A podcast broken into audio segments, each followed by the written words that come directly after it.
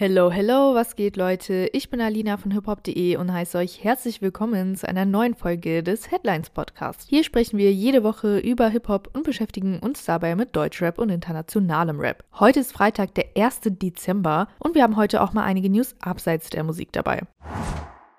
Und damit würde ich dann auch direkt starten, denn am 14. Dezember kommt die GTA Trilogy auf Netflix. Allerdings nicht als Film oder Serie, sondern als Smartphone-Spiel. Im Grunde wird man, vorausgesetzt man hat ein Netflix-Abo, die Option bekommen, GTA 3, Vice City und San Andreas zu zocken. Die drei Spiele können ab dem besagten Tag jeweils einzeln für iOS und Android runtergeladen werden. Ist übrigens nicht das einzige Spiel bei Netflix. Zum jetzigen Zeitpunkt kann Netflix bereits mehr als 80 Mobile Games verzeichnen. Dabei soll das Game-Erlebnis bei GTA etwas anders anders werden als bei den üblichen Handyspielen, so betont der Konzern in einer Pressemitteilung, dass die Spiele ohne Werbung, In-App-Käufe oder zusätzliche Gebühren zur Verfügung stehen sollen. Mit der GTA-Reihe erhofft sich Netflix, sein bereits 2021 eingeführtes Gaming-Sortiment interessanter zu gestalten. Im vergangenen Jahr wurde das Angebot von nur einem Prozent der Netflix-Kunden in Anspruch genommen und ich denke, die meisten von uns wussten nicht mal, dass es diese Spiele gibt. Passt deshalb auf jeden Fall, dass GTA dafür ein bisschen Hype machen soll. Immerhin wurde Anfang des Monats ja auch verkündet, dass es schon bald einen ersten Trailer zu GTA 6 geben wird. Kommen wir nun zu einer etwas überraschenden News. Am Dienstag hat Leroy Matata ein Video mit dem Titel Das Ende hochgeladen und erklärt, seine YouTube-Karriere vorerst aufs Eis zu legen. Ein Großteil des knapp 70 Minuten langen Statements wendet Leroy dafür auf, in die Vergangenheit zu blicken und wichtige Momente zu reflektieren. In den letzten knapp 5 Minuten geht es dann tatsächlich auch um den Grund für das Ende seines YouTube-Kanals. Seine Entscheidung führte er unter anderem darauf zurück, dass er privat nur noch wenig mit Social Media am Hut hätte. Er bereise derzeit die Welt und mache viel Sport. Zwei Dinge, die ihn deutlich mehr erfüllen würden als seine Internetpräsenz. Die ist nämlich mit einigen Schattenseiten verbunden, wie man sich das wahrscheinlich auch vorstellen kann. So sei er als Person des öffentlichen Lebens ständig einer Art Beobachtung ausgesetzt, die dazu führe, dass er auch in privaten Momenten immer wieder heimlich fotografiert oder gefilmt werde. Zwar habe er sich das auf eine gewisse Art und Weise selbst ausgesucht, aber Leroy führt auch aus, dass er an einem Punkt angekommen sei, wo er diese Art von Aufmerksamkeit einfach nicht mehr in seinem Leben haben möchte. Weiterhin habe zuletzt auch der generelle Spaß an der Sache gelitten und so sei er zu dem Entschluss gekommen, er müsse ein neues Kapitel aufschlagen. In der Vergangenheit wurde Leroy teils stark für seine Videos kritisiert, häufig wurde ihm vorgeworfen, Falschaussagen seiner Gäste nicht richtig zu stellen oder zu hinterfragen.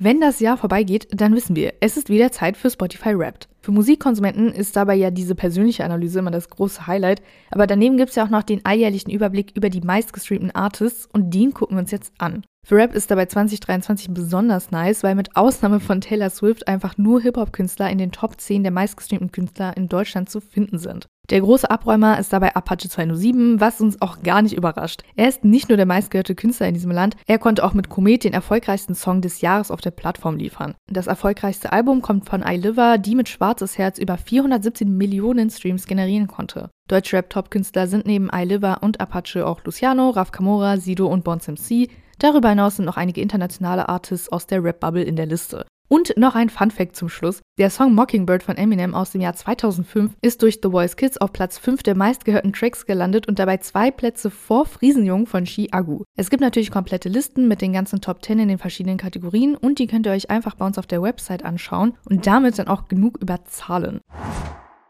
Kommen wir nun zu einer kuriosen Nachricht. Der Zoll versteigert aktuell eine Goldplatte von Bushido. Bis zum 12. Dezember kann über die Auktionsseite des deutschen Zolls auf eine Goldplatte für von der Skyline zum Bordstein zurück geboten werden. Stand jetzt liegt das Höchstgebot bereits bei 7400 Euro. Ausgestellt ist die zur Auktion angebotene Platte auf Arafat Abu Chaka. Jetzt fragen wir uns natürlich, warum versteigert der Zoll die Bushido-Platte von Arafat? Der Zoll gibt an, dass es sich bei der Platte um eine Pfandsache handelt. Das heißt, die Platte wurde beschlagnahmt. Der Tagesspiegel hatte schon Ende Oktober berichtet, dass der Zoll bei einem Steuerschuldner, Zitat, etwa 40 Schallplatten überwiegend von Rappern aus der Berliner Szene beschlagnahmt habe, die nun versteigert werden sollen. Aufgrund des Steuergeheimnisses sei jedoch nicht öffentlich einsehbar, von wem diese Schallplatten gepfändet wurden. So heißt es in dem Artikel. Übrigens, die Auktion bedeutet nicht zwingend, dass die Platte von Arafat konfisziert wurde. So könnten sie beispielsweise auch von einer Person gepfändet worden sein, dem er die Auszeichnung verkauft hat.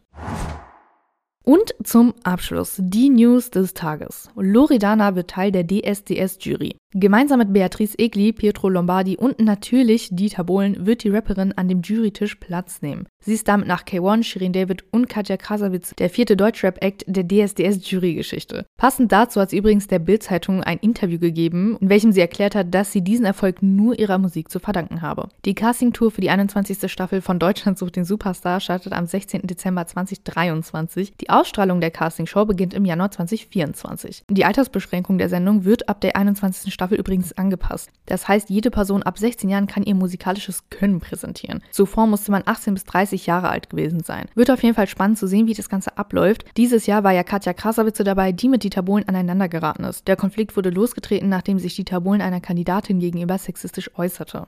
Und damit sind wir wieder am Ende der heutigen Folge. Wir hoffen, ihr konntet wieder einiges mitnehmen und freuen uns, wenn ihr dann nächstes Mal wieder einschaltet. Übrigens arbeiten wir gerade an dem Podcast-Konzept und werden dann kommende Woche mehr dazu verraten. Ich bin Alina auf nipop.de. Weitere News und mehr Updates findet ihr bei uns auf der Website oder bei uns auf den Socials.